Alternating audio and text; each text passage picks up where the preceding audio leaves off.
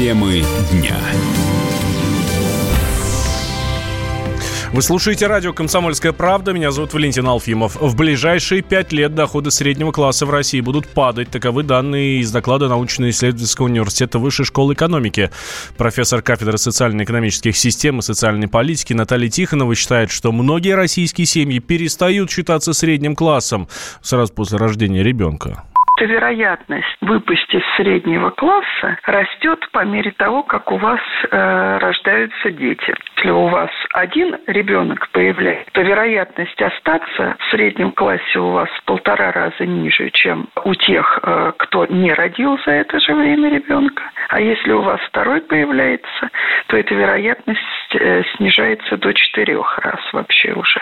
Поэтому дети являются основным риском для того, чтобы вы сохранялись в составе среднего класса, если пребываете в нем. Просто надо понимать, что в течение года у вас будут резко сократившиеся доходы и резко возросшие расходы. На э, рождение детей надо также копить, как надо копить, э, например, на машину. Дети – это такая роскошь, а теперь становится гораздо больше предмет роскоши чем любой э, другой. Не случайно у нас в серединке э, распределения, ну вот вертикальная иерархия распределения общества, в серединке там детей поменьше.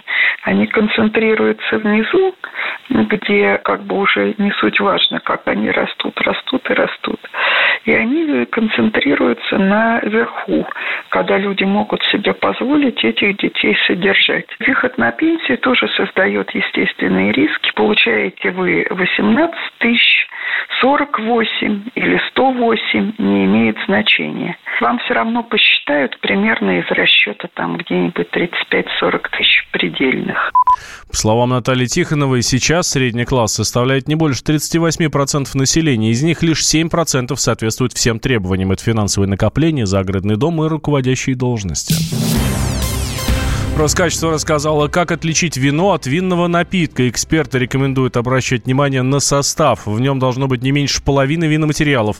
Производители не брезгуют наливать воду, добавлять этиловый спирт, красители и ароматизаторы. Тем не менее, некоторые винные напитки намного качественнее, чем сами вина, рассказал главный редактор портала алкоголь.ру Михаил Смирнов.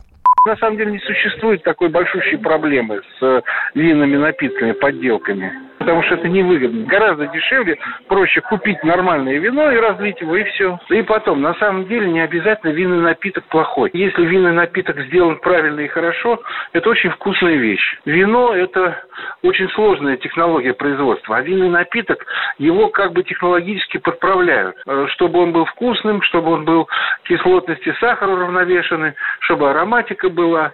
Ну, на самом деле, для э, не специалиста отличить практически невозможно. Ну, просто он вкусный.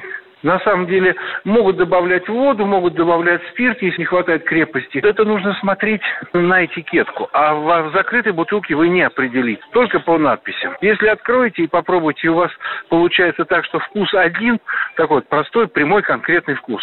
Там ванили, да? И никаких других ароматов, ни ягод, ни, э, ни черной смородины, ни, ни сушеных фруктов нет то это, в принципе, то это можно, можно сказать, что это химический ароматизатор добавлен. Посмотрите на состав. Если там есть каберне, мерло, рислинг, то есть название сорта, то это нормальное вино. Обычное вино, хорошо сделанное, оно не дороже э, винного напитка. Вот что все дело. Роскачество напоминает, перед покупкой напитка всегда нужно обращать внимание на состав. Запрет использования открытого огня на балконах наделал много шума. Теперь на собственной лоджии не только нельзя пожарить шашлык, но и курить. Ну, и стуку краткой. Какие еще ограничения действуют в квартирах россиян? Расскажем в нашей справке. Справка. Хотите расширить узкий коридор, снести пару стен и сделать перепланировку? Увы, без согласования с инспекцией это вряд ли возможно, даже если вы не трогаете несущие конструкции. Про теплые полы тоже забудьте, если собираетесь подключить их к центральной системе отопления. Иначе штрафы до 2500 рублей за каждое нарушение. Если у вас в квартире газовая плита, сносить стенку между кухней и комнатой, чтобы сделать общую большую столовую, категорически запрещено. Кроме того, все помещения, куда ведет газопровод, должны закрываться. Оставить пустую арку или дверной проем не получится.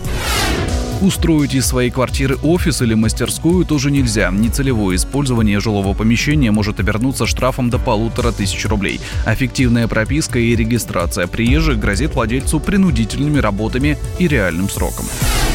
Использовать на балконе открытый огонь с 1 октября запрещено. Барбекю на собственной лоджии и даже романтический вечер при свечах могут влететь в штрафные 3000 рублей. Формально под запрет попадает и курение, но в МЧС пояснили, штрафовать будут только если курильщик создает пожароопасную ситуацию. Курить вентиляцию. Табачный дым не должен мешать соседям курильщика. Именно такое решение вынес Верховный суд по иску новосибирца, который пожаловался на соседа курильщика. Дым по вентиляции перетекал в смежную квартиру. Теперь жильцы, страдающие от сигаретного дыма, имеют право на компенсацию морального вреда со стороны соседей-курильщиков. В Новосибирске любитель подымить дома заплатит 5000 рублей соседу за моральный ущерб. Правда, изначальная сумма иска составляла 250 тысяч. Нельзя заводить 40 кошек. Число питомцев ограничено площадью квартиры и доходом хозяев. Не меньше 18 квадратных метров и прожиточного минимума на каждого члена семьи. Плюс по 5 квадратных метров и 2000 рублей на каждую кошку. Не стоит громко включать музыку или телевизор. Уровень шума от них с 7 до 23 часов не должен превышать 55 дБ. С такой громкостью стрекочет печатная машинка или разговаривают люди вблизи от вас. В ночное время максимальная громкость 45 дБ. Это громкий шепот или звук настенных часов. Лай тоже попадает под запрет по закону о тишине, поэтому не дразните собак по ночам. Нельзя сушить белье на балконе, если ваш дом считается памятником архитектуры. В таких случаях управляющая компания устанавливает собственные правила поддержания внешнего облика дома. Но наказания за нарушение нет. Запретить развешивать белье на лоджии вам могут только по суду. Ну и также нельзя делать шумный ремонт по вечерам и выходные. Работающий перфоратор куда громче телевизора и явно превышает допустимые нормы по шуму. Поэтому сверлить стены, циклевать паркет и менять окна можно только с 9 утра до 7 вечера по будням с перерывом с часу до 3. Все шумные работы, в том числе завоз материалов и вывоз мусора, не должны длиться дольше 6 часов. За нарушение собственнику квартиры грозит штраф в 500 рублей. За хронические нарушения штраф удваивается. Вот ремонтной бригаде придется выложить до 20 тысяч.